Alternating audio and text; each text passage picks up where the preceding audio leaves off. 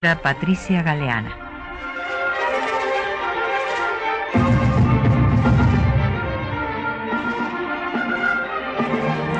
Muy buenos días.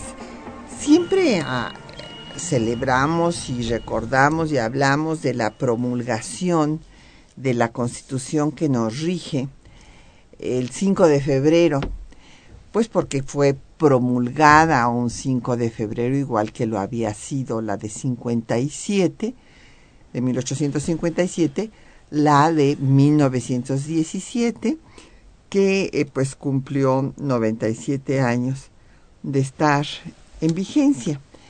Pero esta constitución que fue promulgada en esa fecha entra en vigor en mayo, en mayo de, del 17 y es importante saber qué pasó en ese interim y cuáles fueron las formas en las que eh, se dio esta vigencia ya con la 27 legislatura y hoy vamos a hablar de ese tema.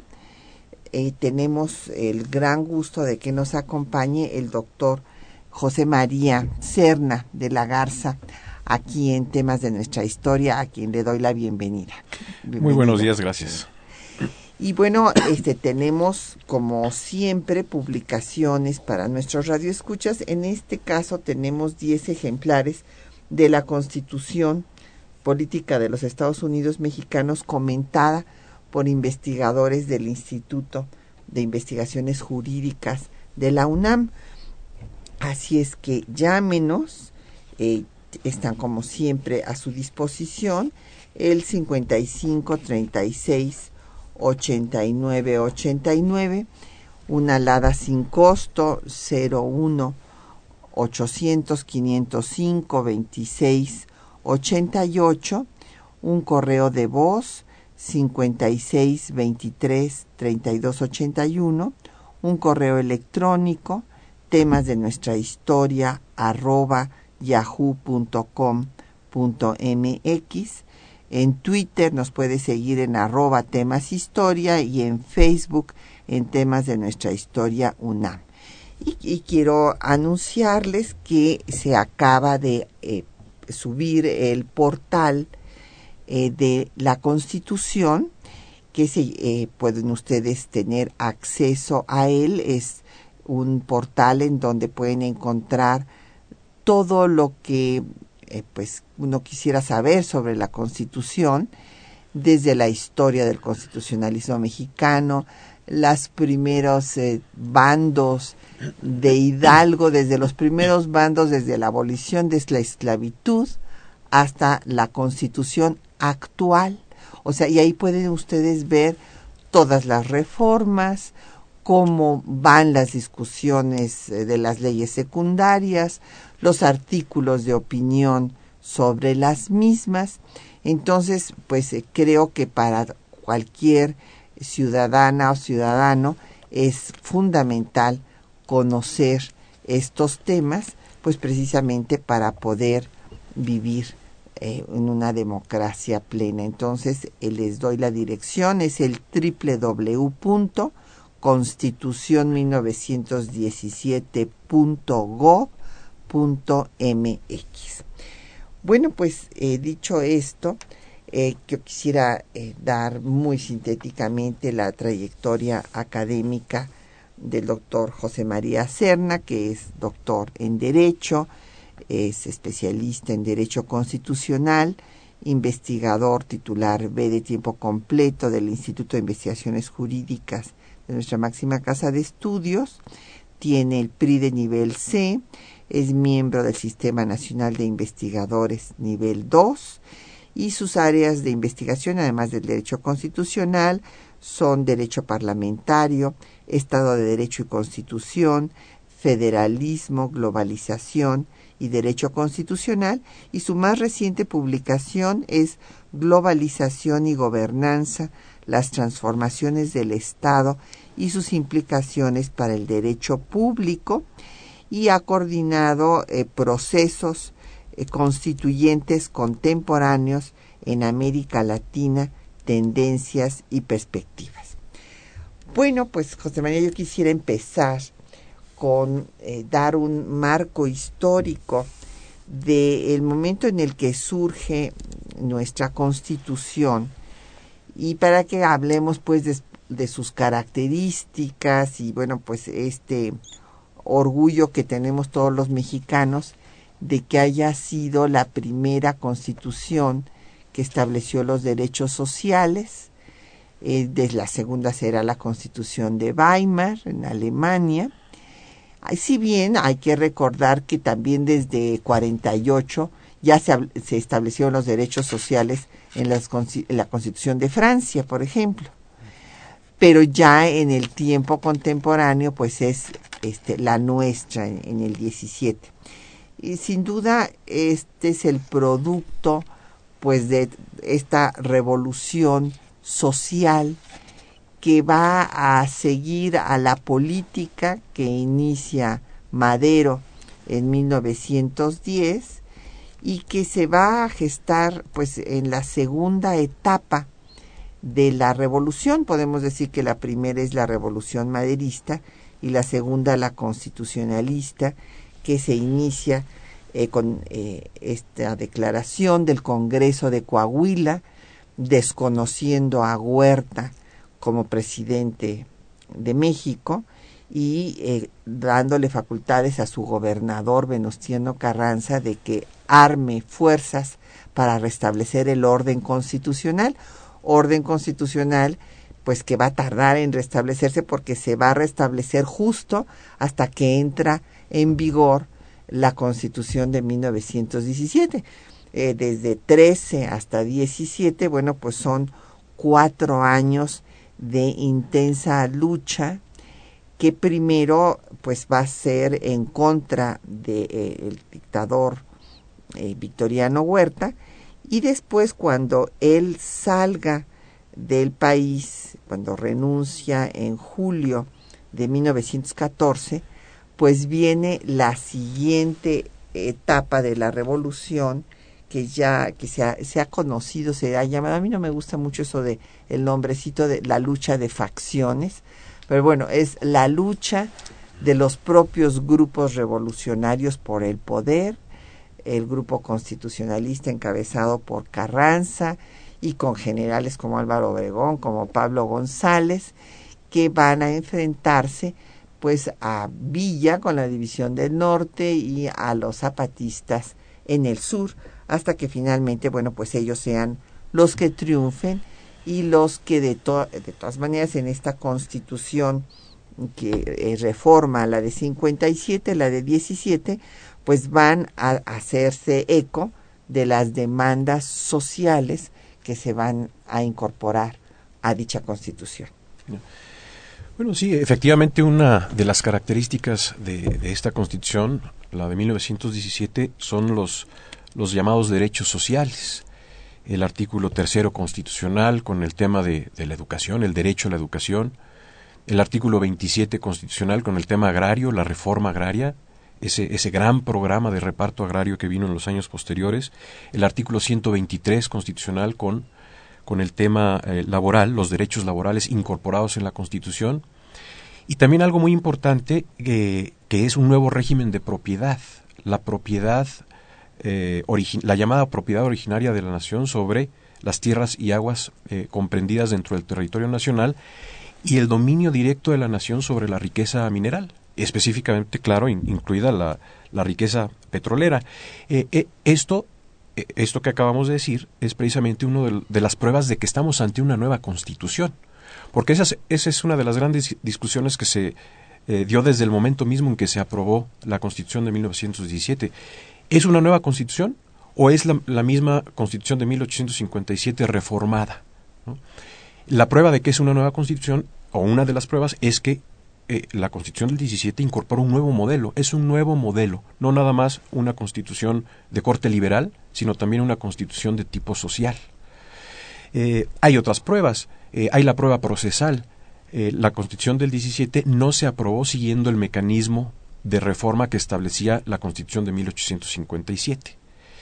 Y otra prueba más es esto que inició con la Constitución del 17, que es el de tener artículos muy, muy de detalle, reglamentarios, como los que acabamos de mencionar.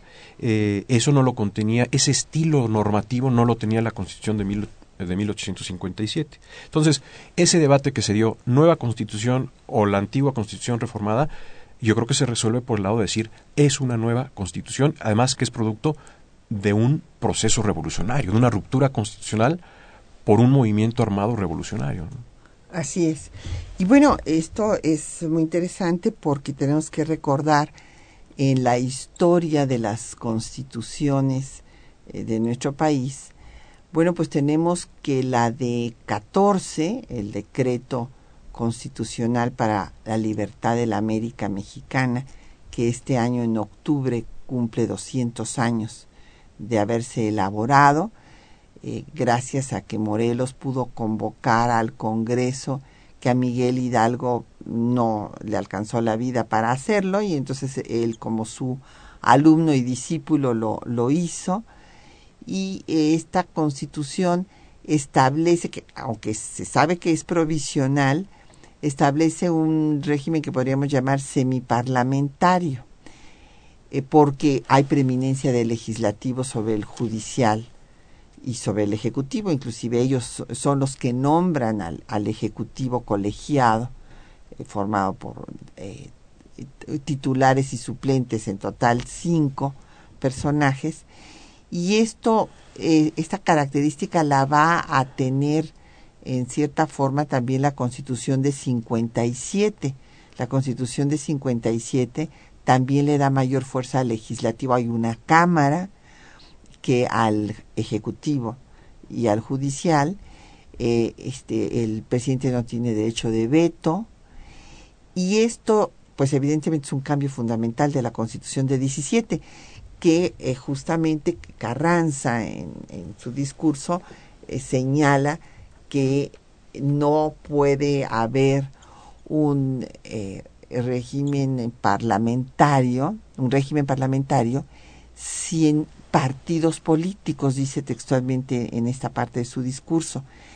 Y establece, se establece en la constitución vigente un sistema presidencial. O sea, el que tiene preeminencia es el Ejecutivo. Y ahora que se habla de la parlamentarización del régimen presidencial, pues es muy interesante estudiar esta evolución de las constituciones de México, como 14, pues era un legislativo muy fuerte, en 24 se establece al estilo de Estados Unidos un sistema presidencial con un ejecutivo más fuerte.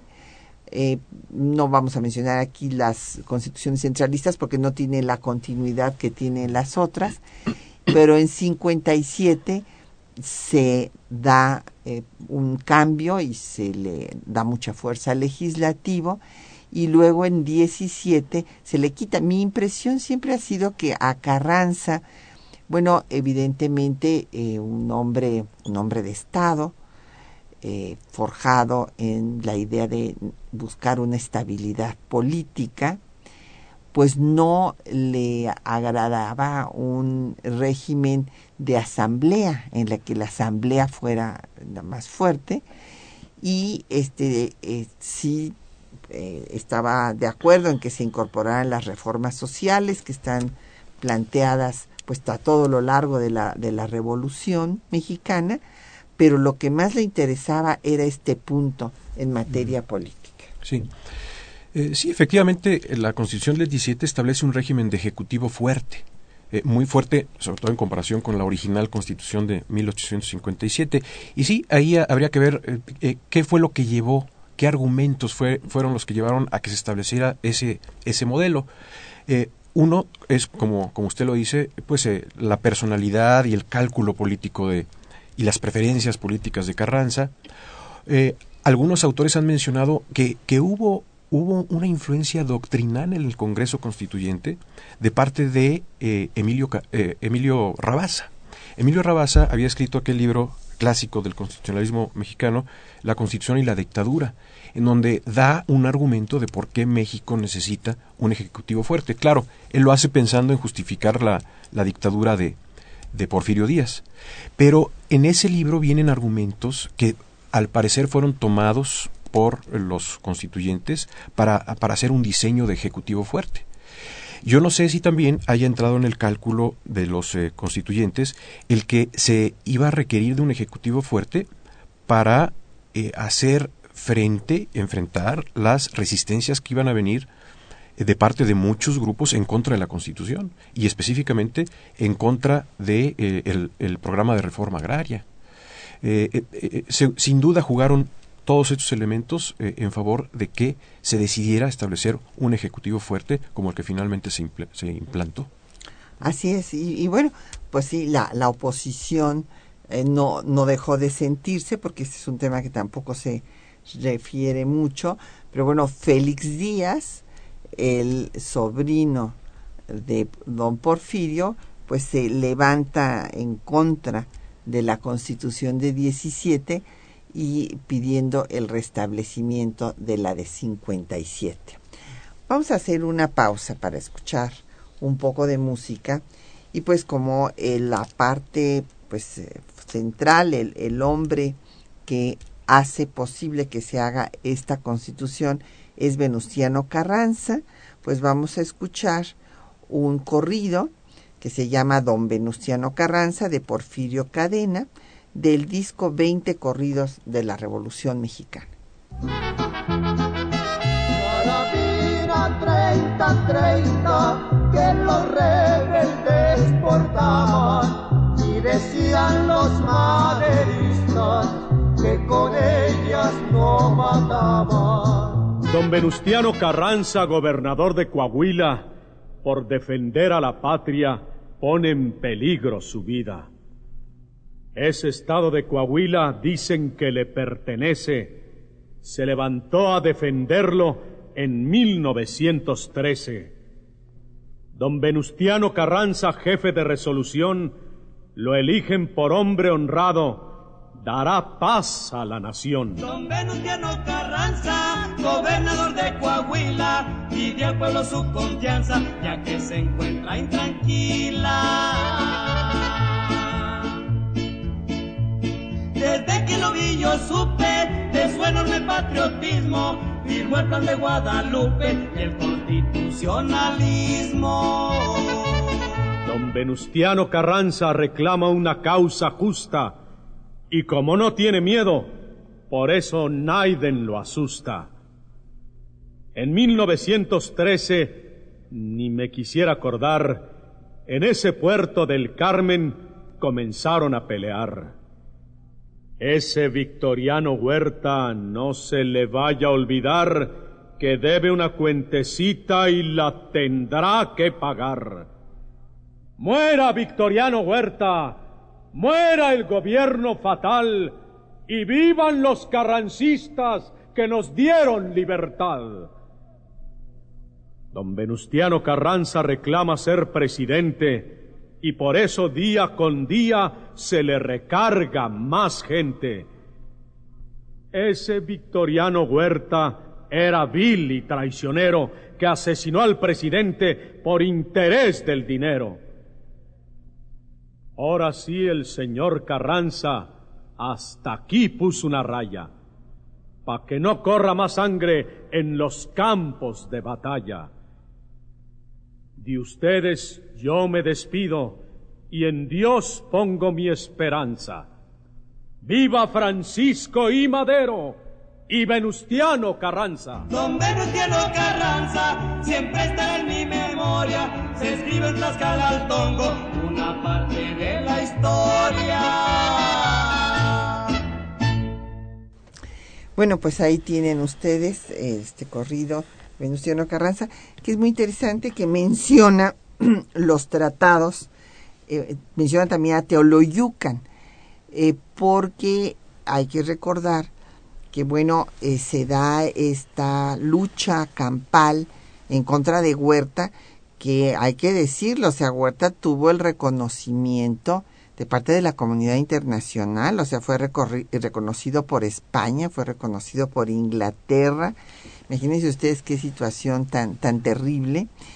Y eh, pues desde luego eh, la lucha de los constitucionalistas, también de los zapatistas, en contra de él, pues acabaron eh, derrotándolo, pero con muchos problemas a nivel internacional ya que hubo la invasión norteamericana de Veracruz de siete meses, desde el 21 de abril de 14 hasta el noviembre de ese año, y eh, siguió la, la, lucha de los constitucionalistas hasta que er, después de la renuncia de Huerta, en agosto de 1914 se firman los tratados de Teoloyucan, con lo que se disuelve el ejército huertista, el ejército federal.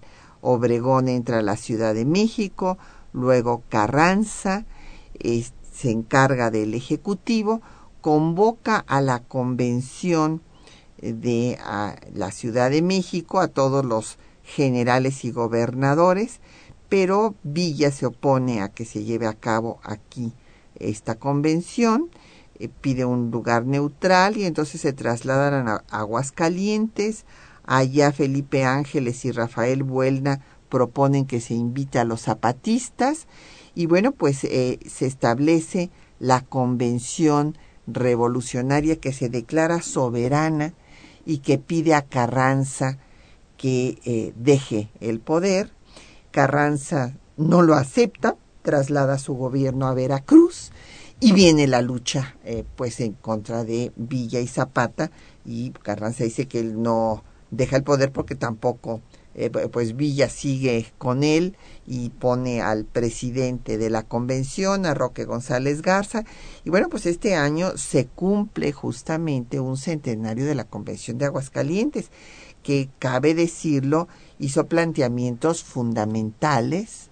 En primer lugar, de establecer un régimen parlamentario precisamente, y eh, pues reformas sociales, libertad municipal, resolver el problema agrario, etcétera. Bueno, estamos hablando de, resistencias a la Constitución de 1917. Eh, Francisco Villa se opuso a la Constitución. En el libro de Jorge Carpizo, que estaba yo revisando eh, el día de ayer, viene una cita textual en donde Villa dice, nunca aceptaré esa Constitución, ni los zapatistas lo harán. Eh, y hablando de resistencias, hay que hablar también de la resistencia de la jerarquía católica. Resistencia, sobre todo por los términos del artículo 130 de la Constitución del 17, que fue mucho más allá de lo que fueron las leyes de reforma.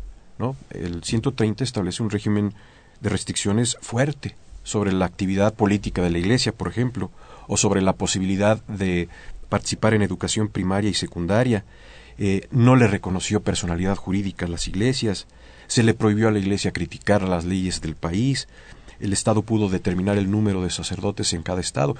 En fin, eh, una serie de restricciones que la Iglesia vio como un ataque a la institución y que a la postre llevó, bien lo sabemos, a la, a la guerra cristera.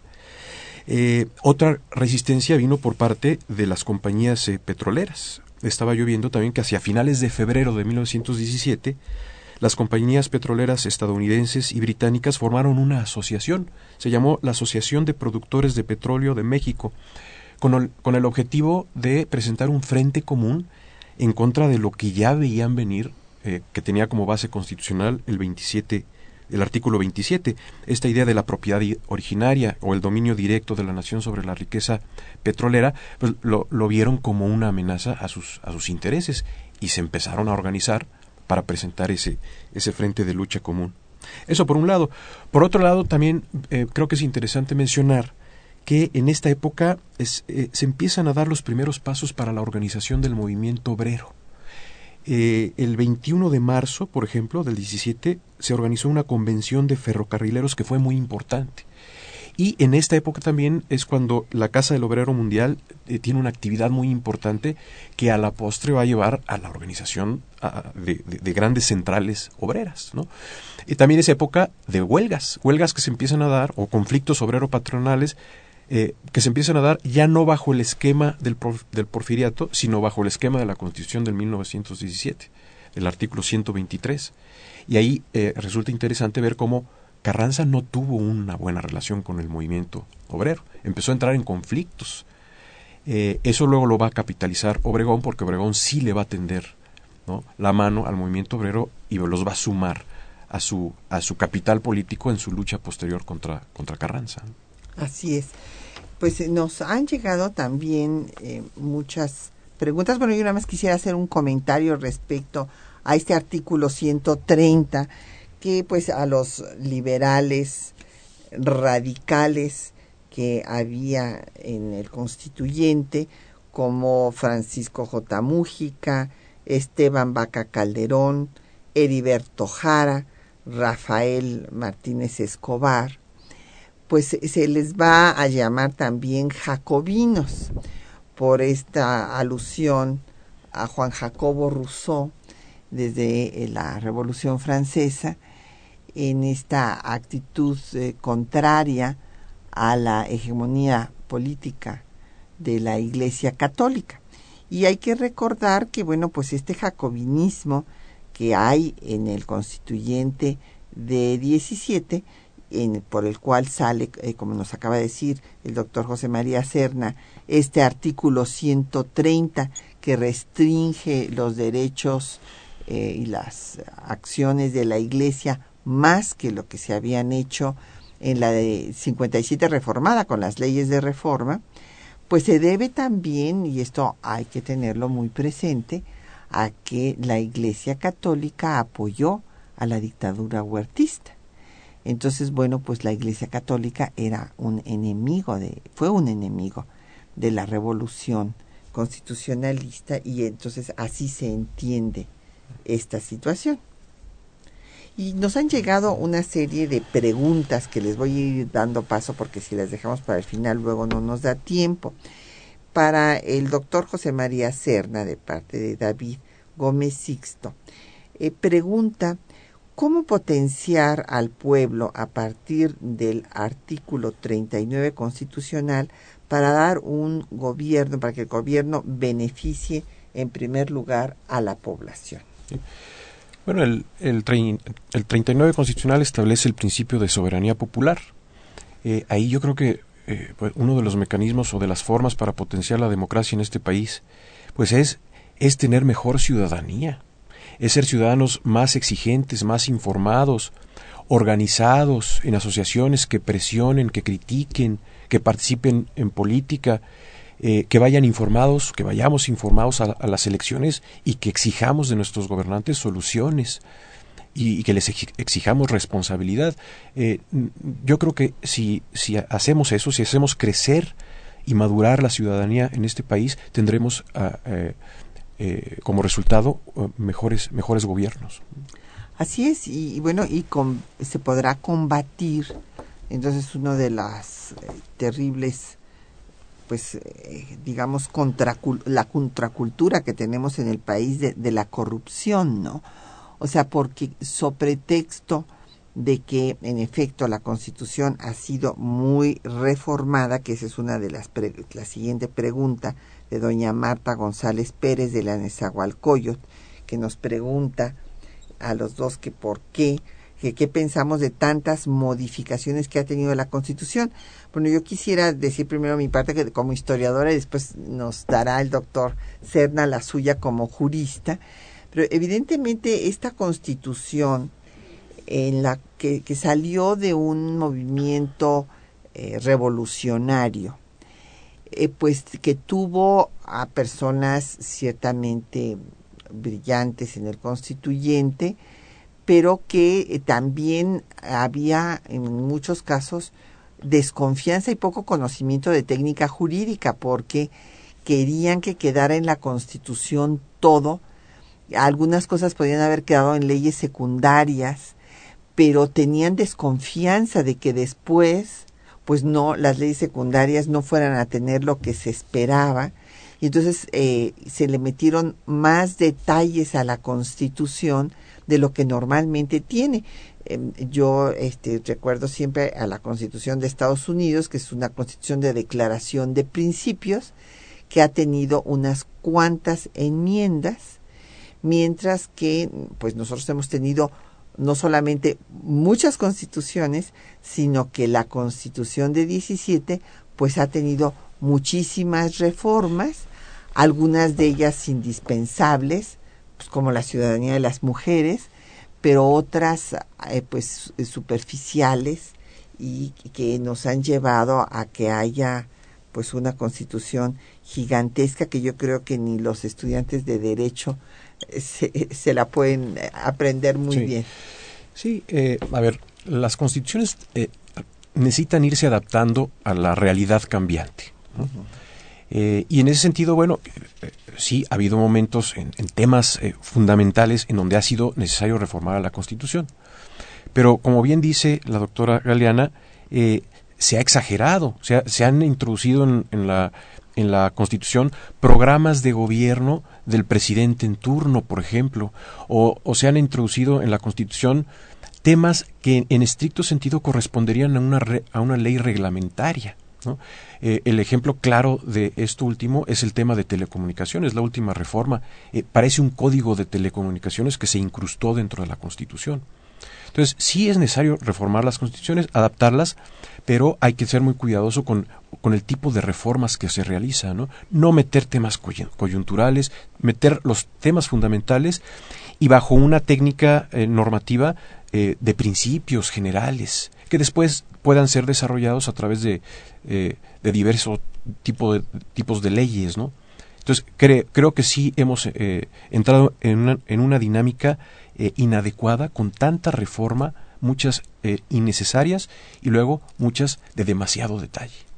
Así es, y bueno, y por eso es que pues hay todos estos planteamientos de que sí hay que convocar a un nuevo Congreso Constituyente, que ese será un tema que le pediremos al doctor José María Serna, que nos dé sus puntos de vista después de escuchar la cápsula, de si hay que hacer una reordenación de la Constitución, en fin, pero lo que único que yo quisiera decir antes de que escuchemos el eh, informe de Venustiano Carranza al Congreso, es que eh, de todas maneras tenemos que entender que hay que cumplir las normas y que si no nos gustan, entonces hay que cambiarlas pero no sobre texto de que si la Constitución tiene muchas reformas y que está parchada y que etcétera, etcétera, entonces no cumplirla pues nos lleva a vivir en la selva, ¿verdad? Entonces sálvese quien pueda porque pues es, es una situación caótica. Vamos a escuchar, como les decía, el informe que da Venustiano Carranza eh, a la 27 legislatura, el 15 de abril que, de 1917, que es cuando se reúne en sesión extraordinaria eh, esta legislatura y Carranza da cuenta de lo que ha sucedido a partir de que se levanta el movimiento del ejército constitucionalista en contra de Victoriano Huerta.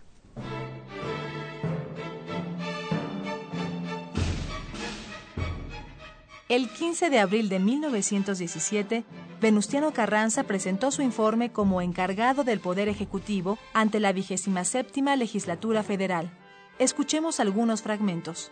El Plan de Guadalupe de 26 de marzo de 1913 fue el grito de guerra que lo más selecto de la juventud mexicana lanzó contra la iniquidad triunfante.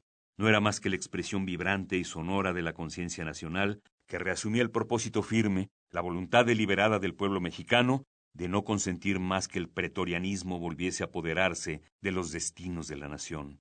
El gobierno de mi cargo tenía dos grandes objetos que atender. Uno, la organización de los servicios públicos en cuanto lo permitiera el estado de guerra, para hacer sufrir los menores males posibles a la población que no participaba en ella con las armas en la mano. Y el otro, organizar el ejército constitucionalista. Para lograr el primero de sus objetos, el gobierno de mi cargo comenzó por expedir el decreto de 10 de mayo de 1913, en el que se establecieron las bases para el reconocimiento del derecho de nacionales y extranjeros para reclamar el pago de los daños causados durante la Revolución de 1910 y los que se sufrieren durante la campaña que se acababa de emprender. La medida de mayor importancia fue el decreto de 17 de octubre, en el que se dio organización al gobierno constitucionalista determinando el número de secretarías de Estado a cuyo cargo deberían quedar los diversos ramos de la administración pública, y comenzar a implantar, aunque fuera provisionalmente, las reformas que demandaba la situación social y económica del país. Se expidió con fecha 20 de abril de 1913 un decreto llamando a los generales, jefes y oficiales del Ejército Libertador y Ejército Federal para que se incorporasen al ejército constitucionalista, ofreciéndoles ratificarle sus empleos en el ejército permanente al triunfo de la causa constitucionalista, excepción de los generales, jefes y oficiales, que en octubre de 1912 tomaron participación en la rebelión de Veracruz, y de los que tomaron parte en la asonada militar de febrero de 1913. Después de haber logrado dominar a las huestes huertistas y obligado a salir fuera del país a los principales responsables de los crímenes de febrero de 1913, se ocupó al fin la Ciudad de México y con ese motivo se expidió el decreto de 20 de agosto de 1914, en el que se dispuso que desde esa fecha el primer jefe del ejército constitucionalista se haría cargo del poder ejecutivo de la nación. El gobierno de mi cargo quiso enderezar su marcha hacia el objetivo de la reconstrucción nacional. Convocó por disposición de 5 de septiembre de 1914 a una junta de todos los gobernadores y generales que tuvieran mando de fuerza, convención que debía reunirse en esta ciudad y en este mismo recinto el día 19 de octubre del citado año.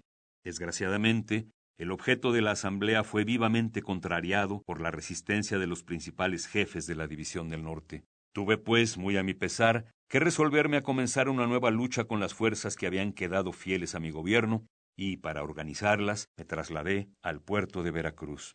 Fue mi primer cuidado formular en términos categóricos y precisos el programa que el gobierno de mi cargo tenía que desarrollar en el nuevo periodo de lucha que iba a iniciarse, y así lo efectué en las adiciones que se hicieron al Plan de Guadalupe por decreto de 12 de diciembre de 1914, en las que se plantearon todas las reformas que el pueblo mexicano necesitaba en sus instituciones, obra sin la que no podría jamás dar un paso en la senda de su perfeccionamiento, ni aspirar a ser gobernado por sí mismo, sino que quedaría como víctima de todas las ambiciones de los más audaces y sujeto a los caprichos de los más fuertes. El gobierno de mi cargo dedicó preferente atención al estudio de las reformas que debían hacerse a la Constitución de 1857, lo mismo que estudió con particular cuidado las cuestiones agraria y obrera para solucionarlas de la manera más conveniente, y esto motivó que se convocase un Congreso Constituyente que ha llevado a feliz término una de las labores más brillantes y que será de más trascendencia en la historia del pueblo mexicano. Vosotros sois los primeros ungidos por la voluntad del pueblo para venir a representarlo en la nueva vida que hoy comienza y al felicitar a la nación por la restauración del orden constitucional. No debéis olvidar que representáis a un pueblo que quiere ser libre y que ha hecho enormes sacrificios por conquistar instituciones que le permitan realizar tan bello ideal. Y por ello Habréis de tener siempre presente que la democracia no se reduce simplemente a la mayoría del número formada por la codicia o la ambición de agitadores que arrastran a la multitud, que no discierne ni tiene juicio propio para satisfacer intereses personales, sacrificando el bien de la comunidad. A este recinto augusto no debe llegar jamás el ruido de las pasiones bastardas. Para cumplir con vuestra misión, debéis siempre tener presente que aquí Solo debe entrar el que no tenga más que una idea, la del bien público, una sola preocupación, hacer al pueblo libre, una sola pasión, el amor a la patria.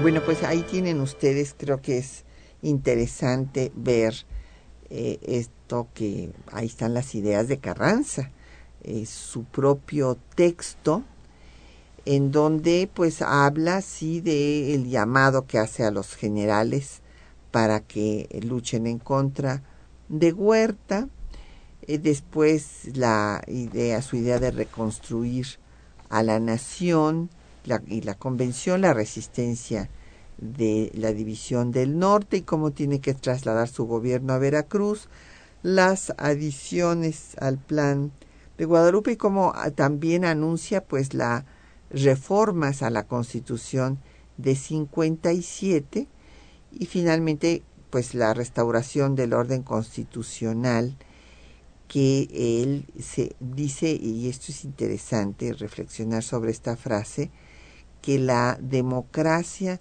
no es simplemente la mayoría eh, sin juicio propio, dice, la mayoría, las eh, multitudes arrastradas por los agitadores, y sino que debe de, bueno, pues debe de haber una ciudadanía informada, no fácilmente manipulable, ¿verdad? Sí, sí, eh, estamos hablando de, democracia constitucional. y eso implica varias cosas. por un lado, lo que sugiere Carranza, una ciudadanía informada, participativa, consciente, y por otro lado también una, una democracia en donde haya eh, equilibrios, eh, que no haya eh, poder que no esté controlado ni siquiera el poder de la mayoría. Eso es lo que implica un, un, concepto de democracia constitucional. Y para tener equilibrio de poderes, pues lo que se necesita es, por un lado, un catálogo de derechos humanos, derechos fundamentales, que eso lo tuvimos desde la ya muy desarrollado desde la Constitución de 1857 y que luego se repite en la Constitución del 17 pero enriquecida con los derechos sociales y se requieren instrumentos de defensa de la Constitución, entre ellos eh, un, poder judicial eh, fuerte, independiente, autónomo, eh, capaz de defender precisamente los derechos fundamentales. Así es. Nos han llegado más preguntas don David Santiago Montesinos de Coacalco, Estado de México, quiere que abundemos más sobre el término jacobinismo. Bueno, pues eh, se le toma, don David, como decía yo, de, recordando a Juan Jacobo Rousseau, y esta actitud de los liberales radicales, podemos decir, en contra de la participación de la Iglesia en política que cabe destacar que también hay teólogos católicos que han estado en contra del clericalismo, o sea, de la utilización de la calidad sacerdotal para hacer política.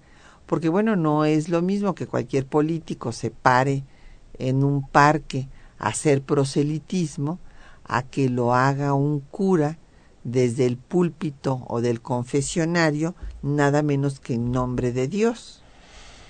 Sí, y bueno, eh, también jacobinos son, y, entiendo que así, ah, eh, ese es el origen, eh, era una corriente dentro de la dentro del movimiento revolucionario francés, era una, una de las corrientes junto a los girondinos y junto a, otras corrientes que participaron en ese movimiento y eran pues de los más radicales. Eh, radicales eh, sí en su postura frente a la, frente a la iglesia, pero también en, en, temas eh, que tienen que ver con, con incipientes derechos sociales, con, con, la reforma económica y social de una Francia en aquella época que tenía una, un, altísimo grado de desigualdad. ¿no? Entonces, eh, eh, eh, creo que también es importante mencionar que era una corriente dentro del movimiento revolucionario francés. Así es. Don Manuel Pérez Morales de la Miguel Hidalgo nos vuelve a preguntar que por qué ha tenido tantas modificaciones la Constitución mexicana y no la de Estados Unidos. Mucho tiene que ver, a ver, en Estados Unidos pues por la, cultura jurídica, la tradición jurídica de ellos que es, es distinta a la nuestra, su tradición jurídica y su educación cívica. La constitución para los eh, norteamericanos eh, es un, instrumento normativo en donde deben de estar los principios más fundamentales y más generales de organización del Estado y de actuación del Estado frente a la ciudadanía. Eh, cómo se ha ido adaptando la Constitución en los Estados Unidos, no a través de reforma directa a la misma, sino a través de interpretación de la Suprema Corte de Justicia. Eso es muy de la tradición del derecho anglosajón. Los jueces eh, son el mecanismo a través del cual se ha ido adaptando esa, esa constitución, pues que se expidió en 1787, en 1787 para una sociedad rural ha, habido necesidad, de adaptarla, pero se ha hecho a través de, interpretación, no de reforma directa. En México, pues nuestra tradición es otra, nuestra cultura jurídica es otra, nuestras condiciones son muy distintas y eso ha, llevado también en el contexto pues, del, sistema presidencial a que los presidentes en turno eh, traten eh, de, introducir dentro de las constituciones eh, programas de coyuntura. Y eso se ha ido formando o se ha ido constituyendo en una especie como de tradición que ha continuado incluso bajo los regímenes en donde ya el presidente no tiene el control absoluto del procedimiento de reforma de la Constitución. Como que la Constitución es, es precondición para cualquier política pública exitosa. Hay que reformar la Constitución para que cualquier cambio de política pública sea exitosa. Eso forma, desgraciadamente, ya eh, parte de la tradición jurídica cívica de nuestros políticos, de nuestra élite política, y lo están repitiendo incluso ahora que ya no hay un sistema presidencial hegemónico. Así es. Sí. Bueno, pues, eh, don, perdón, doña, doña Carmen Pérez nos eh, preguntaba sobre bibliografía de historia, pero yo le pediría a doña Carmen que nos vuelva a hablar para ver este de qué aspecto de la historia quiere usted la bibliografía. Si es sobre la historia constitucional, bueno, pues yo le recomendaría que entrara a la página en donde va usted a encontrar también bibliografía sobre la Constitución, lo que se ha escrito sobre ella en el www.constitución1917.gov.mx. Eh, un muy buen libro para historia constitucional es el de Felipe Tena Ramírez que se titula Leyes Fundamentales de México. Ahí se incluyen todas las leyes fundamentales de rango constitucional que ha tenido este país, pero además eh, hay, hay pequeños estudios eh, previos a cada sección, escritos por Tena Ramírez, que explican muy bien el desarrollo constitucional del país. Yo recomendaría ese, ese libro. Sí. Bueno, yo también les recomiendo uno que sacamos en el Fondo de Cultura Económica, que se llama México y sus constituciones, que está escrito por historiadores y juristas, o sea, de cada constitución se van haciendo, esto claro es una obra más reciente. Y este don Rafael Aranguren de Miguel Hidalgo nos dice que para él el único gran estadista del siglo XX mexicano es Venustiano Carranza. Bueno, pues es muy respetable su opinión. No, Rafael, desde luego, era un estadista, no cabe duda, pero yo creo que también hubo otros eh, eh, estadistas, tuvimos eh, pues grandes estadistas. hay que recordar a Calles, hay que recordar a Cárdenas, en fin, pero desde luego Carranza también lo fue. Vamos a hacer una pausa para escuchar más música. Vamos a escuchar otro corrido. Porque déjenme decirles que todo este tiempo en el que se estuvo haciendo nuestra constitución, pues México estaba invadido. Resulta que no solamente habían eh, los Estados Unidos ocupado el puerto de Veracruz durante siete meses en 1914, sino que después, cuando eh, Estados Unidos reconoce al gobierno de Carranza, pues eh, Villa se enoja con Estados Unidos, que antes había estado siempre defendiendo la posición con Estados Unidos, entonces eh, invade Columbus, eh, tienen lugar los asesinatos de Santa Isabel y en 1916 Estados Unidos manda, con el presidente era Woodrow Wilson, al general Pershing con cinco mil hombres a este Chihuahua para agarrar a Villa. Cosa que pues no pueden hacer.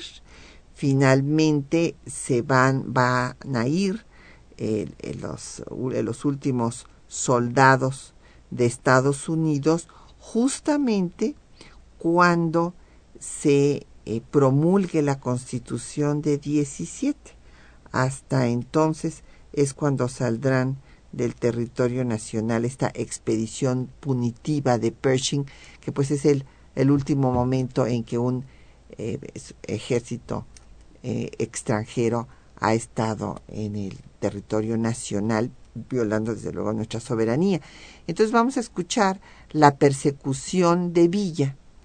Es un corrido de Samuel eh, Lozano del disco El corrido mexicano con los cinco del valle.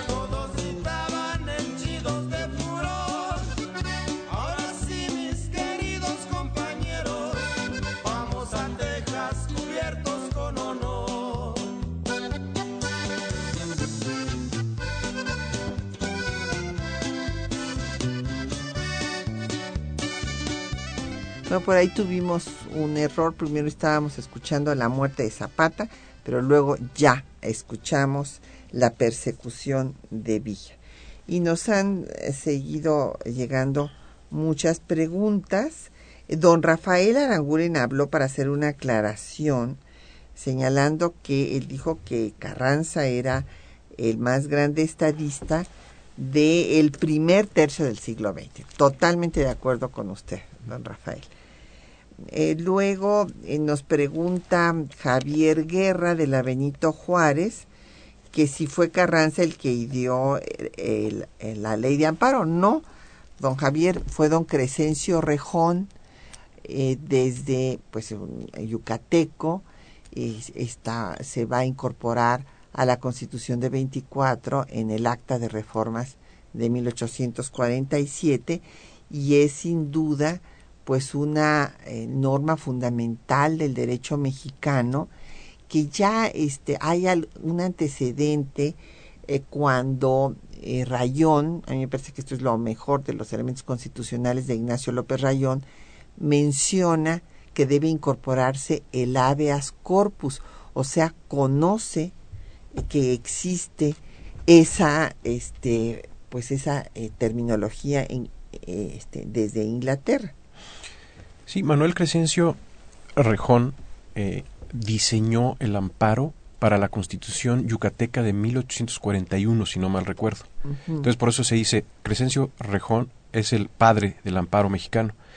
pero quien lo llevó a la Constitución Federal o a la Constitución General de la República fue Mariano Otero. Sí. ¿no? Mariano Otero fue el que federalizó, digamos, el, el, este, el, el juicio de amparo. Que, que, a su vez Rejón, al parecer, tomó la, la, idea del amparo de la institución norteamericana del que le llaman la revisión judicial, el Judicial Review, eh, como lo describió Tocqueville en su obra eh, eh, La de la democracia. democracia en América. En, Am- en América, sí. Y bueno, eh, sería muy interesante, ya que estamos tocando esto del amparo, hay otras preguntas y demás, pero creo que esto es mu- muy interesante, hablar de lo que fue, lo que es la fórmula Otero y cuál es la situación que hay actualmente con la reforma a la ley de amparo. Sí, la, fórmula eh, Otero se refiere eh, a, a los efectos de una sentencia en amparo. Eh, ¿A quién beneficia bajo la fórmula Otero una sentencia en amparo? Pues bene- beneficia a la parte que litigó y que obtuvo una sentencia favorable. No beneficia a, todo mundo en general, aunque sea una eh, declaración de, eh, de que un artículo de una ley es eh, contrario a la Constitución, pues no beneficia a todos, sino solamente al que litigó. Y la última, una de las últimas reformas que se han dado a la Constitución y que ya se manifiesta también en la ley de amparo, abre la posibilidad de que haya declaraciones generales de inconstitucionalidad.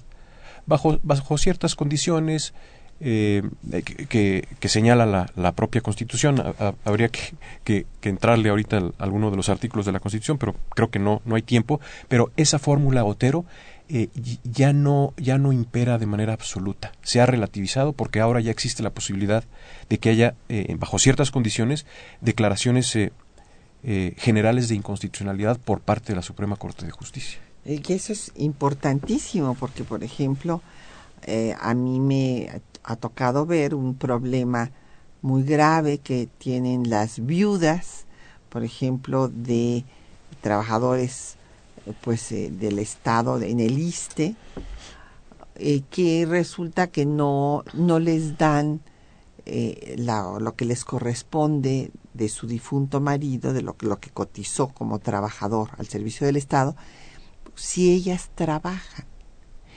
Entonces yo con- he conocido casos de universitarias que pues se ampararon, ganaron el amparo, pero este esto pues nada más beneficiaba a la que lo había ganado según la fórmula Otero. Y la reforma va a permitir eh, creo yo que esto ya se generalice y que a, a mujeres que no tienen los recursos para litigar y para hacer todo el proceso que lleva el eh, que se otorgue el juicio de amparo, pues también tengan el beneficio. Así es. Bueno, pues na- o- don Oscar García Alcántara nos mandó un correo electrónico diciendo que qué tan cierto es que Huerta tenía comunicación con Hitler. No, bueno, yo creo que aquí está usted confundiendo, don Oscar, la Primera y la Segunda Guerra Mundial. Y este sí es cierto que Oscar, este, perdón, que Huerta tenía eh, simpatía por los alemanes y bueno, pues justamente Woodrow Wilson ocupa el puerto de Veracruz para que un barco alemán, que era el Ipiranga, no trajera armas a, Huerta. Y después nos dice que si había posibilidad que se aliaran con Alemania. Sí, como le digo, aquí hay una confusión. Ya en la Segunda Guerra Mundial, este, pues también se va a dar cierta, habrá sectores que también tengan simpatías por Alemania, esto lo estudiaremos posteriormente y ya se nos acabó el tiempo. Entonces, pues a todos los demás les damos las gracias por sus llamadas, doña Hilda San Román, don José Manuel García, Ángel Cruz Vidal, María Sandoval Rodríguez, la profesora María Costa Sánchez, Efren Martínez, al señor Alcaraz, pero sobre todo al doctor José María Serna que haya compartido su tiempo, sus conocimientos aquí con nosotros. Muchísimas gracias. Gracias por la invitación. Y a nuestros compañeros que hacen posible el programa, en la lectura de los textos estuvo Juan Stack con María Sandoval, en el control de audio Socorro Montes, en la producción Quetzalín Becerril, En los teléfonos, eh, Ángela León con el apoyo de Felipe Guerra y Patricia Galeana se despide hasta dentro de ocho días.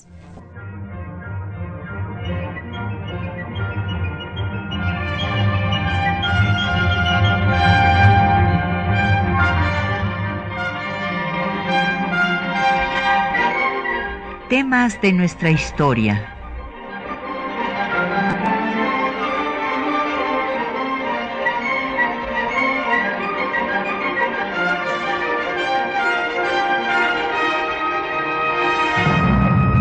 un espacio que difunde el conocimiento del pasado para comprender nuestro presente. Programa a cargo de la maestra Patricia Galeana.